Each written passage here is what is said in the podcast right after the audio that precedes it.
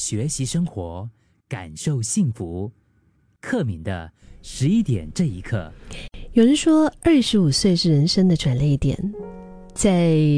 网络上看到这么一个就是研究啊，是芬兰阿尔托大学和英国牛津大学心理学系，他们合作进行了一份研究，就是得出一般人说过了二十五岁之后啊，啊，他的这个社交圈子就会迅速的缩小。为什么呢？因为就是你你的年龄嘛，就是跟着我们的年龄，因为年龄渐长啊，然后价值观。呃，也逐渐成型了。就很多时候遇到你不投机的、不投气的朋友，就干脆断舍离。相反，留下来的人呢，则会变得越来越重要。就是来到那种所谓的成熟大人的友谊的阶段呢。啊，成熟大人的友谊，说是有以下这七个特质。我不知道你是不是也是这么幸运，身边拥有这些珍贵的朋友。我们今天十一点这一刻，我们可以一起来看一看，所谓的这个成熟大人的友谊是哪一些特质呢？第一个，他说，即使是不常联系，心还是很近。你看，像我们以前在读书的时候啊，呃，中小学、高中或者大学，就是那种糖粘豆式的友谊，就是天天黏在一起哈。然后长大后呢，生活各自忙碌。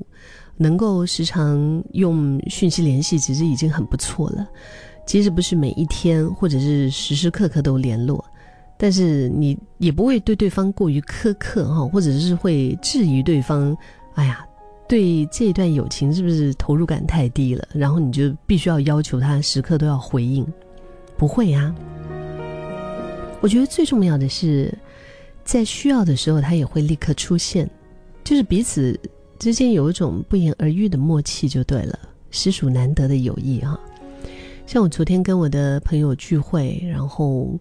呃，我们差不多可能一年里面也就见个一两次，一年里面见个一两次，算是挺疏远的，对不对？然后，但是就是觉得久久不见面啊，见见面了，大家的那个默契没有减，而且心还是挺靠近的。对方也说了很多的话，都说到我的心坎里面，就觉得这个真的很好，就是有这种，有这种，嗯，哪怕你可能一年才见一两次面的的的的朋友啊，可是就是还是有这样的亲密感，是真的非常难得的。刚刚说到这个啊，陈述友谊七大特质呢，第二点，他就是说凡事都会有边界感。哈，这个边界感真的不容易哈，因为很多人一不小心就会以朋友之名就是伤害了你啊。真正的朋友，除了在相处上会让人觉得舒服自在，在说话的时候，大家都会留有余地，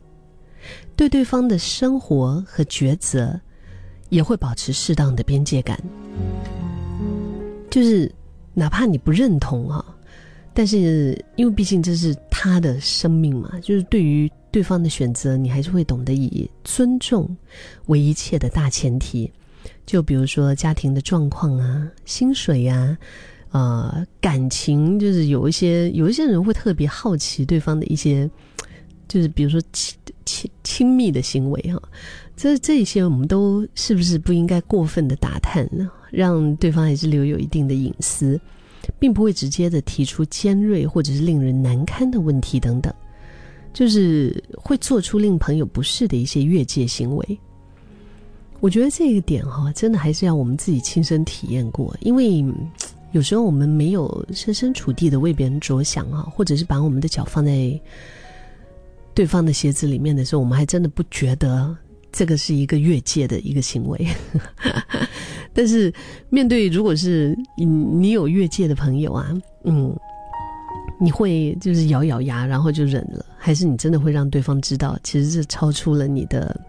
你的界限，然后让你感到很不舒服呢？我觉得能够留下来，真的是懂你的界限的朋友是非常，真的非常幸福的。嗯，再来，他提到不要再成为依赖型的朋友，就是年纪小一点的时候，我们对朋友可能。期望比较高，就会期待对方会秒回啊，又或者是遇上伤心气人的事哈，对方能够立刻回应。可是长大以后，因为大家都变得各自忙碌啊，就是我们在忙碌之余，每个人还是有自己的处事的方式。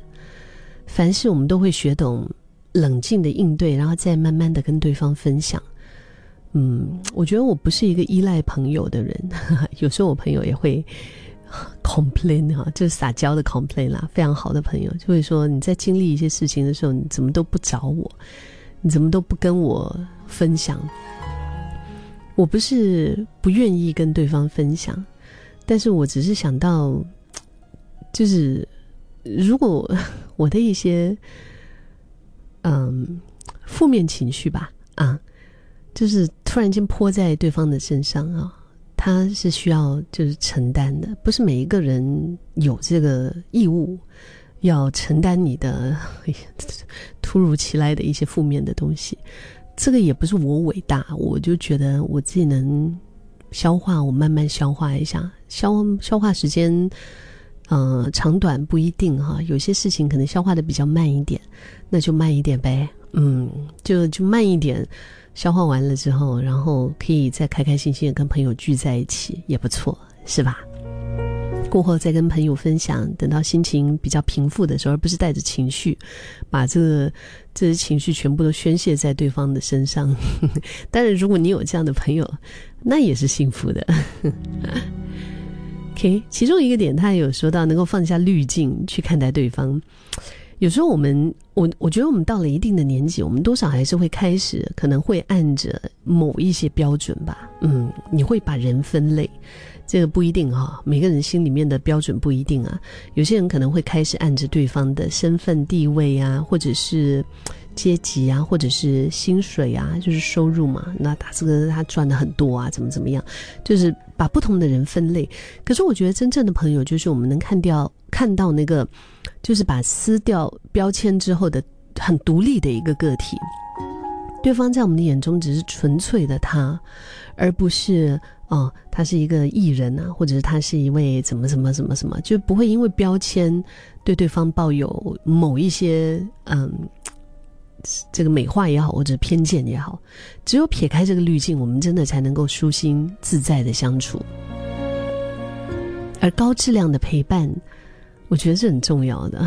高质量的陪伴。呃，以前可能就是一大班朋友外出吃喝玩乐，这这是快乐啊。但是长大之后，尤其像我们到了一定的年纪，我们会更重视高质量的陪伴，对吗？比起在一个嘈杂的一个环境里面，我们会更向往跟对方静静的聊天，安静的谈心。因为在比较舒适的一个环境下，哈，彼此才可以聊得更深入，而不是说那种单纯的就寒暄一下，或者是问候一下，然后把对方所分享的就抛诸脑后。比起数量，我真的是觉得有质量的约会是非常重要的。他还剩下两点哦，互相包容对方，这一点我觉得说的简单，做到并不容易，因为这个缺点，他。并不会影响到双方的友谊跟相处，它都是因为每个人都会有一些小毛病嘛。但是我们着重的是对方给予我们的正面价值，胜于嗯我们放大眼前性格上的一些瑕疵。如果是真的影响相处的话，就不妨开心的，就是就是就是诚心的啊，去去去坦白，不要因为藏在心里面而影响大家的情谊哈。所以这个很重要。最后一点，这句话有一点点的，他说要用心来经营友谊，可是这个确实是啊，对不对？每一段关系是双向的，他必须要靠着双方共同的维系，而不是靠着单方面的支撑。如果有一些朋友从来不主动联系你，嗯，那么可能可以反思或者检讨双方的一个相处的模式。那同样的朋友也不能单单靠以前的情谊来维系。每一个当下都值得我们去经营，啊，可以关心对方现在的生活，甚至是可以制造一些小惊喜啊、小礼物啊，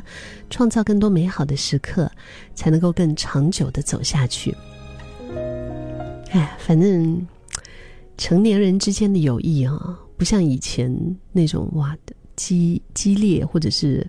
呃热情或者吵吵闹闹，我觉得有点像水一样啊，就是君子之交淡如水的那那样的水，它比较